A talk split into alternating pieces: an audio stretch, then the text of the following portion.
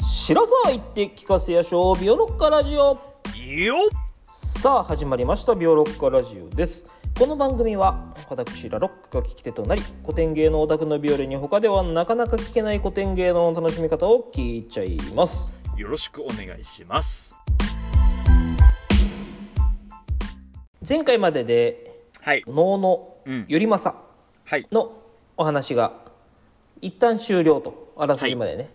終わりましたと、ええいうことで今回から、えっとそのパロディである通園はいでしたね、うん通園のお話に入っていきたいということですね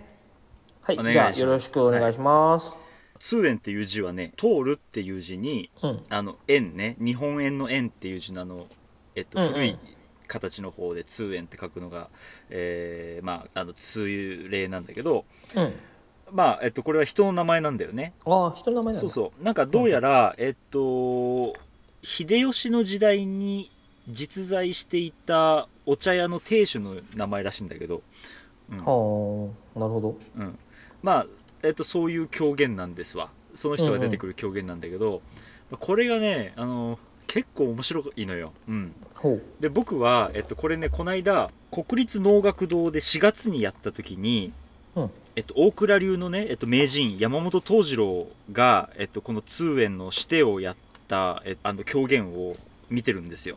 うんはいはいそれがねままあ面白かったのよ本当に、へーうん、うんうんうん面白かったんだけどやっぱりその頼政のパロディだから面白いっていうのが能のパロディだから面白いっていうところがあってうんなかなか伝わんないんだよ ね。まあね元ネタわからないとっていうところあるやろうねうん、うんだからちょっと今日はもうね元ネタの話をたっぷり4回に分けてもうしましたので、はいはいうんあのまあ、一緒にラロッカも楽しめるようになったら今回の企画は成功ということにしたいなというふうに思うんだけど OK です、まず、楽しえみっうとんあらすじから入っていきたいと思います、はいえっ、と狂言自体はうん短いんですよすごくセリフ自体はねあの、うんうん多分上演時間もね30分とかじゃないかなうんああそんなもんだ40分とかぐらいじゃないかなと思います、うん、うんうんあのちなみに、えっと、今僕が見ている、うーえー岩波書店が出している日本古典文学体系の狂言集「下」っていうのに収録されてるんだけど、はいはい通園は、うんそれだと、えっと、文章は3ページで終わってますそれぐらい短いあーじゃのあ、うん、すそぐ終わるねうそうだからもう全部読んでもいいんだけどうんうんあの、まあ、あらすじを言いますと、えー諸国一見の僧侶がもうもうちょっともうもうちょっと面面白白いわそうもうちょっと面白いんだよね、うんうん、諸国一見の僧侶がまあ宇治にやってきますと、ううんんはいで小さなお墓の前に、えーお茶が供えられているのを見つけるのねはいはいはいそれでところのものをにえー会って、訳を聞くとうんえ実は昔えーこのおところにえーお茶の名手、お茶を立てる名手であった通円っていう男がいたと、うん、はいはいはいでその男がここで縦死にをしたんだっていうんで縦地ねにうんうんあのお茶の縦死にをしたっていう ああその縦かそうそうそうた立てるってことね立てるお茶を立てるの立てうんるうん横と縦かと思ったうんうんそっちかはいはいはいお茶を立てて死んだとうんどういうことうんもうこれ後でわかるんだけどまあなんかうん過労死みたいな感じなんだ けど、あそっちそうほうん、でまあそれはねちょっとまだねはっきりとは、えっと多分わからないように言ううんうんうんってるかな、なるほどえねっとねその僧侶役の人がこういうの、うんこれはこのところ初めて一見の僧侶にて僧侶があれなる茶屋を見れば茶刀を手向けよしありげに見えて僧侶言われのなきことは僧侶まじ教えて賜り僧来でところの者が三蔵老あれは古このところに通円と申す茶屋坊主の僧来師が宇治橋供養の時ついに茶を縦地にさせられて僧侶うんすなわち今日命日にて候間ゆかりの人の手向けたる茶刀にて候べしってねついに茶を縦地にせられて候っていうふうに言うんだよ、うんうん意味もわかんないんだけど、うん でそしたら今読んだところにあるようにあ今日はちょうどその命日ですと あのぜひ弔ってあげてくださいっていうわけ、うんうんはいはいそれで、えっと、僧侶が、えっと、お弔いをあげると、うんえっと、別の役者がねこの狂言には3人の、えっと、狂言方が出てくるんだけど、はいはいはいえっとまあ、3人目シテの、えー狂言方の人が通円っていう特殊なお面をかけて出てくるんだよ。うんふんふんふんそれで、えっと、自分が最後に死ぬこととなったお茶を立てる様子を語って消えていくっていうのがあらすじになってるの、うんうんうんなんかすごく頼政っぽいじゃないそうんい よりまさっぽいけどこれ何でもできるよお茶じゃなくても何でもできるんじゃないこれういやこれがやっぱやっぱ宇治だから ねまあなまあわかるけどね宇 治だからお茶じゃなきゃダメなのよ、うんうんここがね、うんうんでしかもこれの死んだ理由になったのはうん宇治橋供養のえー時だから橋供養っていうのはあの橋を架け終わった後に橋の上で行ううなんかこうなんていうのセレモニーみたいなやつなのほうほうほうほう開通セレモニーみたいなことなのかな、うん、うんだからほら何を隠そうその橋を壊したのは頼政じゃん、なるほどねまあ、時代は多分全然違うんだけど、うんうんそれでそれができた後に立てお茶を立てた人間が死んじゃったわけだからここはやっぱりね、こう頼政と通円はもうこうつかず離れずの関係にあるわけですよ。う んなるほどねそうそうそれでまあえっとあの師匠の上でもパロディーがまあ満載なわけよ、うんはいはい頼政の真面目なね悲劇をあのここでは面白おかしくお茶の話でこうパロディーにしてるのよね。うんうんうんでそれはちょっと、えっと、次回時間を取ってやろうと思うんだけど、はいはい今日はその他の、えっと、言葉じゃないところでパロディーがいろいろあるっていう話をちょっとしたいなと思ってて、うんえっと、これはまあ要は、えっと、脳に近い狂言なんだよね狂言の中では、うんうんうんあの前やったのとは随分違ってやっぱり脳をじみてるわけですよ、うんだからどうなるかっていうと最初にやっぱり、えっと、狂言の常とは違って最初にね、えっと、林と自由体が登場するんだよはいはいはいあのほら、えっと、狂言ラジオドラマでやった鬼瓦とかブスとかはもう本当にその登場人物2人だけと、まあうんうんブスだったら3人だけどあうんうんと貢献って言ってその舞台の補助をしたりする人が1人後ろで座ってるぐらいなんだけどうんここではちゃんと、えっと、笛と大鼓と小鼓が出てきてうんで渋滞も、えっと、3人か4人かな能だと8人が普通なんだけど、まあえっと、3人か4人出てくるっていう構成になってんだよね。うんはいはいはいだけどちょっとねえっ、といろいろ配置とか演奏方法がね異なっててこれが能を知ってる人からすると面白みがあるんだよまずそこでもうんなるほどなあのやっぱり狂言だから能よりはちょっとなんていうのかな軽いものとして扱わなきゃいけないからちょっとやり方が違うんだようんうね、んどうなってるかっていうと林方は能の時はあの背もたれのついてない椅子を出して座って演奏するんだけど椅子に座って、うんうんうん狂言の場合は、えっと、正座のまんまあの板に座ってで大鼓と小鼓は顔をね見合わせながら演奏するんだよね座って、はいはいはいうんあの地べたに座って、うんあの能だったら渋滞はえっとなんていうのかな正面席から言うと右手の方に座ってるんだけどうんうんこの場合だと正面から見ると、まあ、向こうの方に林方がこう座っていてさらうんにその奥に渋滞が座ってるっていう構造になってるのよ、うん、はいはいはいだからまあかなり簡略的な感じっていう風になってるねだからここはは別に面白いことじゃないんだけどうんうんうんこっからが面白くてあの、何かっていうとあの 笛の演奏とかが最初っからね、なんかもうフルスロットルで始まる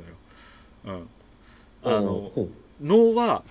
ぱり最初はこう僧侶がただ出てくるだけでうんなんかゆっくり始まっていくのねうんうん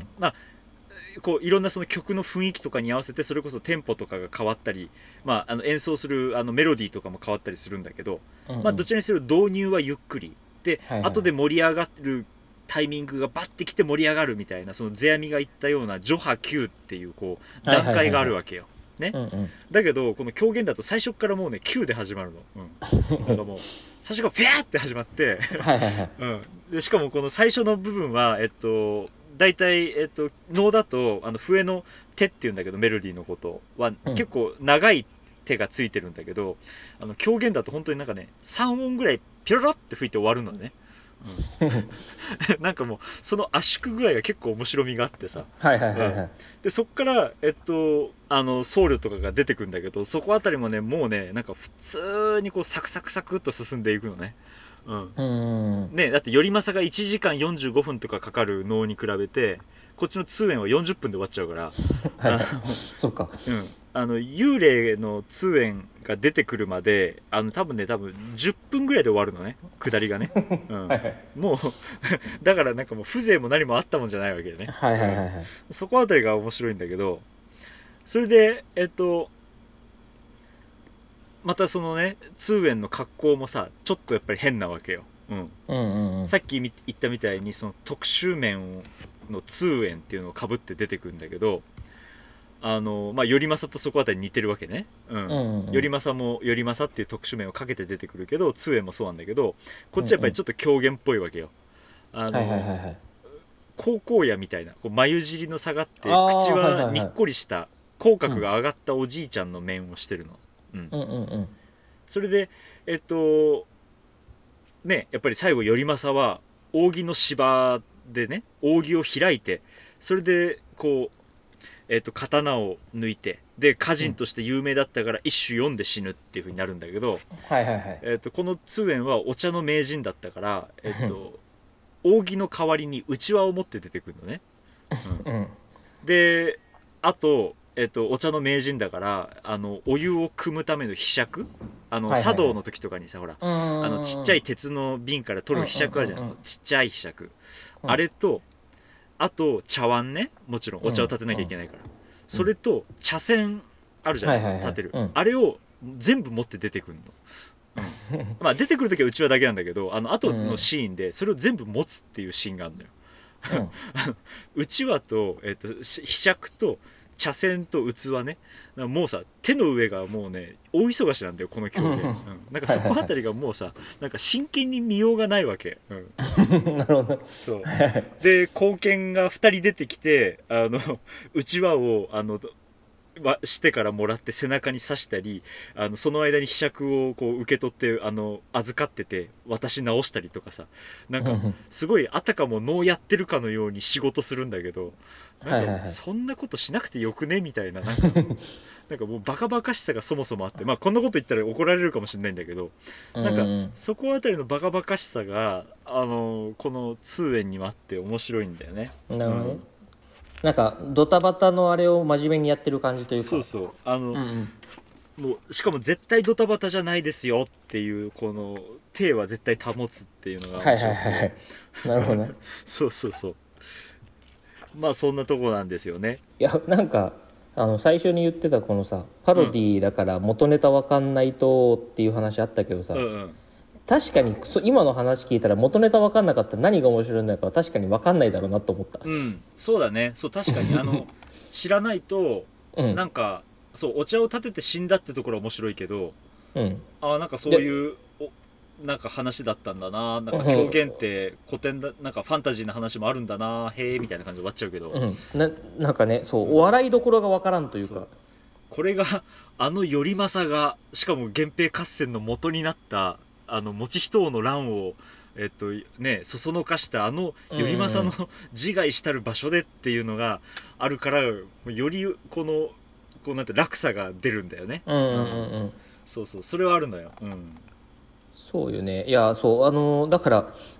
やっぱそのさ真面目なやつをさうん元にしてるからっていうのはあるじゃん絶対にうんうんそうそうあの今言ってた落差の話だけどさ、 うんうんうんもうな何真面目になんか題材も真面目なのに何やってんだよみたいな そうそうそうそうそうそうなんだよねそれがだから今まで残ってきたっていうのはすごく嬉しいことなんだけど同時にやっぱりこれは伝わんないだろうなって正直思うんだよね、うん、もうこれは絶対伝えたいなと思ってんだけどそうよねいやこれ、いや本当にね多分見たことある人からしたらクスクスなるんだろうけど、うん分かる自信がないもんななんかいやドタバタしてんなみたいなんで終わりそうだと思う本当にうんでこっからさらにね本当に元ネタ知らないと分かんないその要は、えっと、言葉の上の変化の話をしていくので、はいはいはい